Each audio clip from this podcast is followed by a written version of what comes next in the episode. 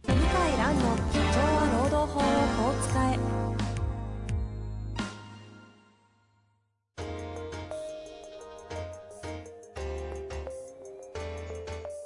法律の下で展開されるビジネスの世界ポッドキャスト「社長は労働法をこう使えば」弁護士の向井蘭が経営者の立場に立って経営者が知っておくべき労働法の基礎だけでなくビジネスに関する法律の問題を分かりやすく解説しますこんにちは、遠藤和樹です。向井蘭の社長は労働法をこう使え。向井先生本日もよろしくお願いいたします。はい、よろしくお願いします。さあ、今日は久々に上海レポというはい。よ切り口でやっていきたいとはい思っておりますので、よろしくお願ろいししくお願まいす。します。なんかあるんですか最近の。そうですね、あのですね、自動販売機ってありますよね、日本は。まあ、昔から。飲み物、はいどうですか、はい。うんうん飲み物ありますねそう。で、中国も自動販売機はこう、日本っぽい自動販売機が、駅の中ぐらいかな空港とかなんか駅とかそうあそうりそうますよあ、ね。ポツポツとこう、日本的な、はいはい。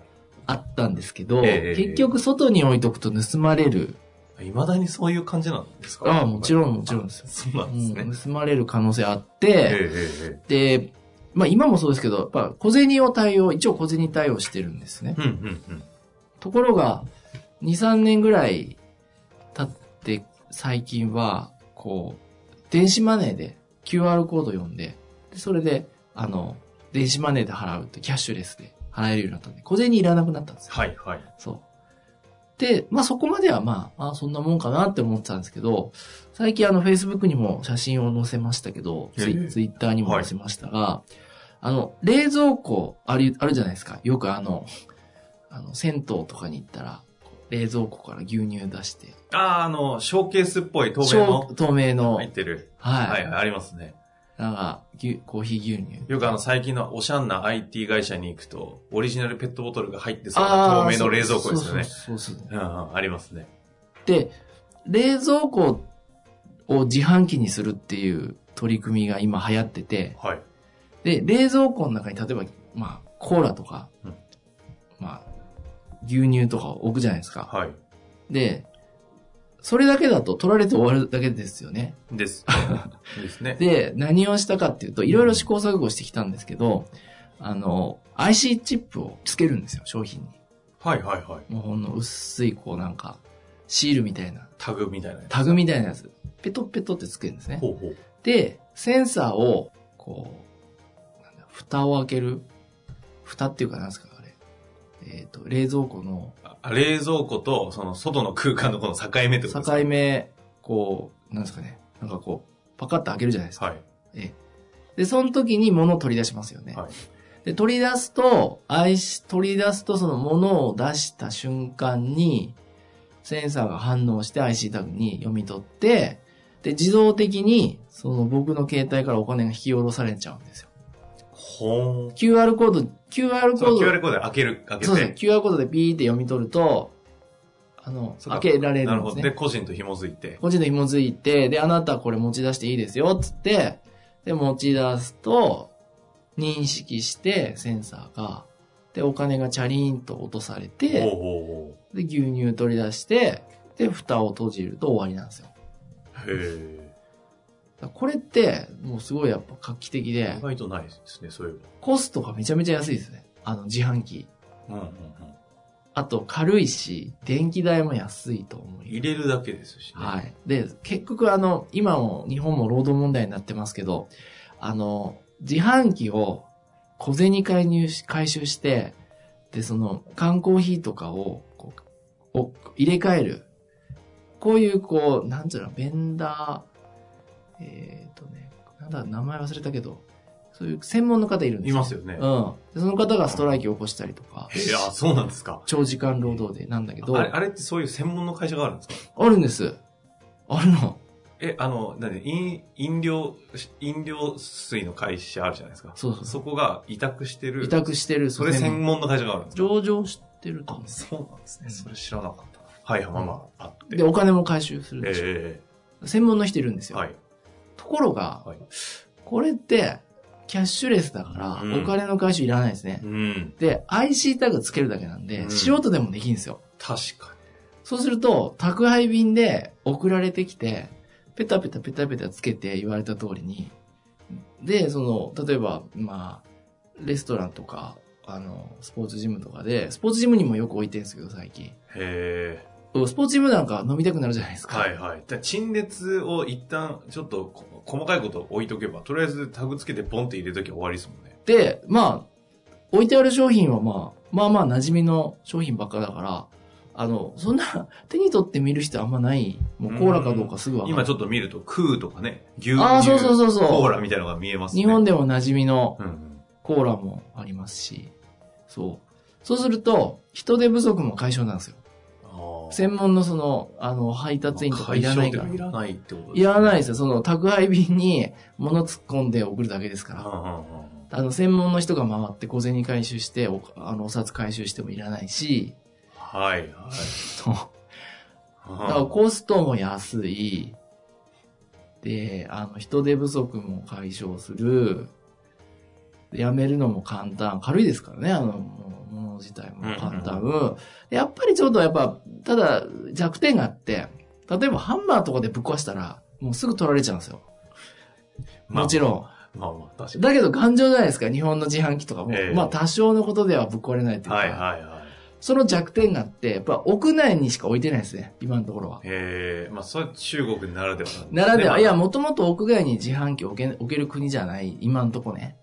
そこまでやっぱり治安は良くないですよあうんね。うんなんだけど、あのーまあ、どんどん今自販機増えてきて、で、福利厚生でもやっぱ置いてあげてるんですよ。工場うん。工場とかも今。同じ仕組みで。うん。あ、そんなに普及してるんですかあの、中国の工場って日本と違って、周りに何にもない、もう、だだっ広い工業団地に、はあはあコンビニも何にもないんですよ。工場のみがあるみたいな。そう。そうすると、うん飲み物買いたいとか、おにぎり買いたいとかあるじゃないですか、は需い。要。はい。と冷蔵庫なんで、とりあえず置いとけるんですよ。あーで、その出して出し入れしてスマホで決済すれば買えちゃうかはあはら、あは福利厚生でお金は払ってもらうけど、置いてあげてるんです、工場とか、最近。あへえ、よく大企業にあるあの、お菓子のあるじゃないですか。そうそうそうそうそう。小銭入れて。あれのあんな感電じ子版っすね。電子版で、福利厚生でも使ってて、はで、あの、日本の場合は専門の自販機だから、ええペットボトルとか缶コーヒーしか置けないけど、冷蔵庫なんで、弁当も置けんですよ。あ。ほう。だから何でも売れる。まあ、変な話、何でも置けますね。何でも置け空る間に入りさえすればね。 だからあれ巨大な冷蔵庫にしたらコンビニになるの。ですまあ、半分コンビニになるんですね。うんうんうん。もう倉庫そのままね、タグつけて、出入り口にセンサーつけりゃいいって話と同じですもんね。でも、QR コード開発したのは伝送にお勤めになった日本人の人なんですよ。あーですね。はい。で、自販機大国は日本なんですよ。治安がいいから。あー。あ自販機のおそらく製造台数は世界一位かわかんないけど、大手の自販機メーカーの方、まあ、ものすごい努力してるんですよね。だから間違ってないんですよ。もう一人一人は一生懸命努力してんだけど、あの、なんか全体で見ると、なんかす行き詰まってしまうみたいーな。はあはあはだからこの中国式のこの合理的な。あ組み合わせだけで、見栄えはね、良くない。はっきり言って。うんだって冷蔵庫なんだもん。まあ、陳列もね、ちょっと見ましたけど。陳列、あれ綺麗な方よ。あ、これでも。あ全然き、もっと、ぐちゃぐちゃなガサガサってもっと置いてるとこもあるんですけど、でも、変えればいいかまあ、ら、この辺は工夫すればね、いくらでもできうそうですね。ん。へー頭いいなで、無人コンビニも本気で開発してて、あの、まだし、あの、え。成い功、いったじゃないですか。行ったけはど、いコスト高いんですよ、まだ。うん。うん。まだ普及してないんですよ。潰れてましたしね。うん。だからなんか、こう、コスト下げる成功、取り組み成功すると、無人コンビニも一気に広がるんですよ。あーはいはで、い。日本も PayPay と LINEPay は普及し始めてるから、できるんですよ。だよく Suica で十分だって人がいるんだけど、うん、そこじゃないんだよね。うんうん。もう広がりがあんまないから、うんあの Suica のやり方だと。携帯の、その、QR コード連動させないと、もう広がらないんですよ。日本人、その、例えばね、Suica も素晴らしいんですよ。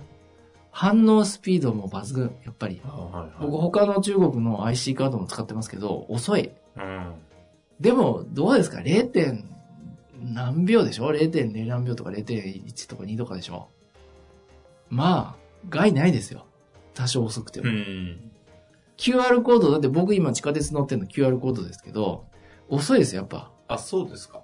あ、そんな感じなんだ。 5センチ開けはいて、はいかざしてくれって言われても、めんどくさいと思うんだけど、慣れるとね、まあ、わずか0.5秒とか1秒ぐらいの差だから、 QR コードってそんな感じですか読み早くないですかくいや飛行機って大抵今 QR コード。いや、、早いやつと遅いやつなんですよあ、そうなんだ。うん。あー読み取り側の問題なんだ読み取り側の問題でまあ。でもその辺はいくらでも今後進歩ありそうですけど。そうえ、結局、これを見て、向井先生的にはこうどこが一番衝撃が走ってるんですかいや、だからこれなんで日本人できないのかなって。その組み合わせでこのアイデアとかそういうことでそすう、かアイディア。あーまあ確かに日本のものが全部組み合わさったらこれですで、もんね。で、人手不足も解消できるし、なんでできないんかなと。ちょっとがっかり。あー、うん、で、えーまあ、このまま発展するんだろうなって中国は思いましたね。うん。なるほど。はい。中国のコンビニって未だに友人で。友人です、友人、で友すか人。同じ同じ。あーまあ、そこは日本と同じ。今日本ファミマがね、かなり一応実験で置い実て験ます、でやってるけ。ど、中国はやっぱそこまでね、あの、コストかけられない。で、人が安いからまだ。ああ、そうか最。低賃金が上海だと、手取りで、今なんぼかなそんななる。5万、6万。手取りね。であの、社会保険別にして。うん。やっぱ安いじゃないですか。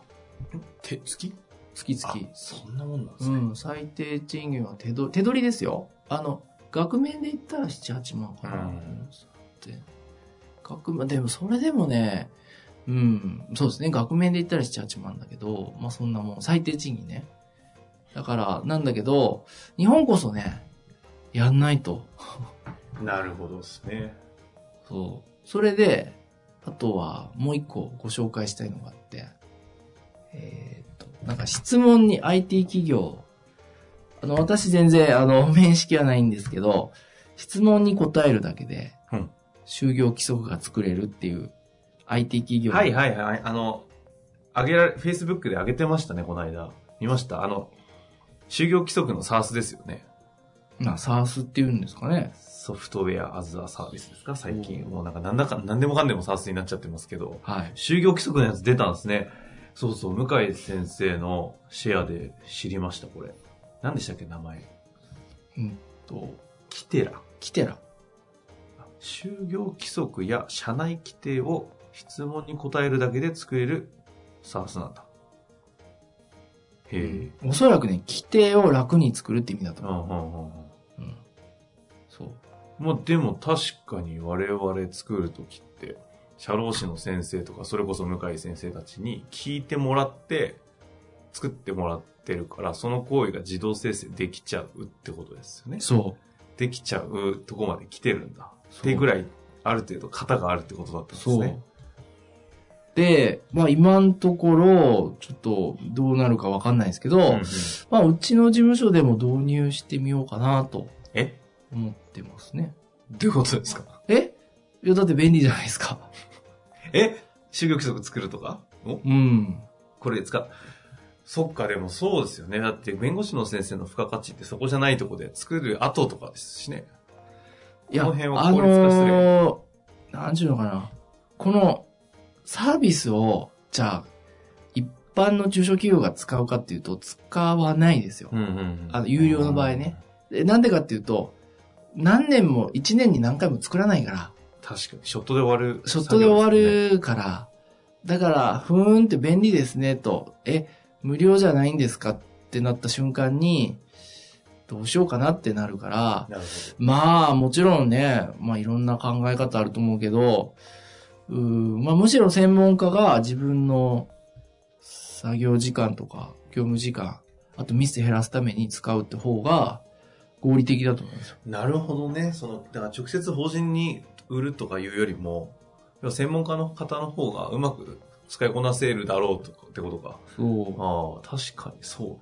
まあ今いろんなリーガルテックとか HR テックとか多いですね。増えてますけど、増えてますねこの流れに逆らうのはやめた方がいいと思います。確実にね、来る流れですもんね。はい。抗えないですよね。あ、ちなみに、キテラ、ツイッターでつぶやいてますね。向井先生。え、あ、ツイッター、僕が。はい。あ、そうですよ。キテラのツイッターはないのかななんか一回ものすごいリツイートがなんかされてるのありませんでしたあ、ありましたね。2000リツイートっていうのを僕、やって、あり炎まし上、たよね炎上したわけじゃないんですけど、はい。あの、吉本興業のあの、んなんだっけ、宮迫さんはあ、とはあはあはあ、あの、はい。田村さんね。田村あれを。さんがはい記者会見したときに、あの、テープ取ってないだろうなってこありましう、た、ね。岡本社長ええがえ言ったっていうのが話題になっえええて、うんうんで、僕が、いや、こういう質問はよく受けますと。録音をやめさせたいとうん。隠して録音してる社員がいますと。向井さん、どうやったらやめさせられますか規定を変えたらいいんですか注意したらいいんですか、うんいうんうんうん。やいや、録音されて困らないことを話すと。これが一番 ですと。しーだよな。元もこうもないやつ。しー、それをお前に聞いてねえよってい う。分かって言うんですね。おうおうおういや、だって、じゃあ体触れんの身体検査できるんですか服脱がせられるんですか無理ですよ、そんな。それこそ人権侵害になっちゃうから。だから何やったって取られるわけですから。だから、むしろ取られて、証拠に残る方が有利なぐらいのきちんとした内容を話して、やった方がいいと。こういうツイートしたんですよ。何、2週間ぐらい前かな。これがね、なんか知らんけど、途端にこう、ガーッとリツイートのあの、カウンターが回り始めて、いい,、えーいねと、自己最高記録 ですね。な ゲームみたいに言わないでください。あ、でもそうですね。市場に当たった瞬間なんですね、その感じ。いやー、びっくりした。コメントとかもなんか面白いですね。あの、そちらの方は、だからサウナで話すんですね、とか、いろいろコメント、いやー、それ面白いなと思った。よくあのドラマとかであの、はいはい反社会的勢力の人、サウナとかで話し合いするのは、要はさすがに録音できないから、ってことだってね、これ面白いですね。あの面白いですよ。あのツイッターは、こう、もう全く知らない、方が。分野も全く知らない人からコメント来たり、まあなんかちょっと文句言われたりする時もなくはないんですけど、裁判官とかもいるんですよ。とへー匿名やってでるんですかやってんの。ダイレクトメッセージとかもらうことあったりします DM はないな。ない DM はやっぱ友達ですね、もともと。。あとね、あの、監督官もいた。あーへえ、意外と何司法関係の方々やってるんでやすっね。てる。弁護士は昔から多いんですけど、あの、裁判官、検察官はいないんだよな。やっぱ裁判官と監督官がちらほらいて、へ面白いね。匿名でもうあの、書いてる内容がもう間違いなくそうだから。あの、書き方、文章の書き 方、関心の仕方。はっきり自分は裁判官ですとは書いてないんだけど、へえもう間違いない。うん。わかりますから。えいや、面白い社会があるんですね、そこ。そう。だからもう9年ぶり、ん ?6、6、7年ぶりに再開しましたけど、面白いですね。なんか最近ね、精力的にされてますよね。そうです。と結構、まあ、なんですか、フォロワーも1500まで行きまして、じわじわと伸ばしてますね。 600だったんですけど、ね倍超え300すごいな。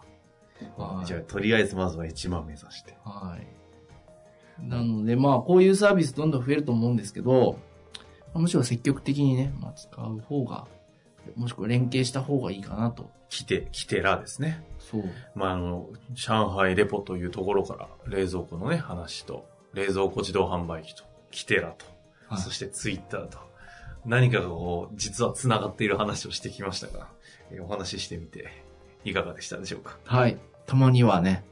結構、上海レポート、こう、なんかこう、好評で。ですよね。感想言っていただくんで。はいはいよく聞きますあの、いや、嬉しいなと思って。上海レポ楽しみですってメッセージ、あの質問じゃなかったんで読み上げてないですけど、そういうのもね、上海レポが一番好きなコーナーですとか。一番好きなのが。もっともっ と増やしてほしいですみたいないや女いや、性がいらっしゃったりして。全然、全然趣旨が番組。 そうそうそうそう。番組の そういう楽しみ方をね、されてる方もあいらっしゃるようですよ。あ。はい。まあ、というわけでね、たまにはこういう回もやっていきたいと思います。はい。また面白いネタできましたら、ぜひと。はいあ、つ向井先生のね、ツイッターもフォローしていただいてね。あ、そうですねね。結構本当情報多いんで、なかなか面白いと思いますので。あと、あれですね、あの、スポーああ、そうだ。えあの、Spotify っていうね、あの、音声、最近音楽を聴くアプリが今、ものすごいね、普及して伸びてますけど、Spotify の方でも、ポッドキャストが聴けるようになりまして、Spotify の中に、ポッドキャストタグがあるんですよ。そそこから行くと、普通にそこで検索向井欄開いていただけましたら、ら。あの、Spotify でも結構ガジェットやっぱいいので、UI も UX もいいんで、もしよかったら、まあ、あの、ポッドキャストのね、リランキングは減下がっちゃうかもしれません いけどや。いやいや、別に全あのね然下がってい聞 いき。やすい方で聞いていただくそうと、ですねどうせね、無料ですからね、そちらでも聞けますので、一応情報までお伝えしたいなと思います。というわけで、本日は終わりたいと思いますが、はい。ありよろしいですかね。はいありがとうございましたはいというわけで、ありがとうございました。がとうございました。本日の番組はいかがでしたか番組では向井蘭への質問を受け付けております。ウェブ検索で向井ロームネットと入力し、検索結果に出てくるオフィシャルウェブサイトにアクセス。その中のポッドキャストのバナーから質問フォームにご入力ください。たくさんのご応募お待ちしております。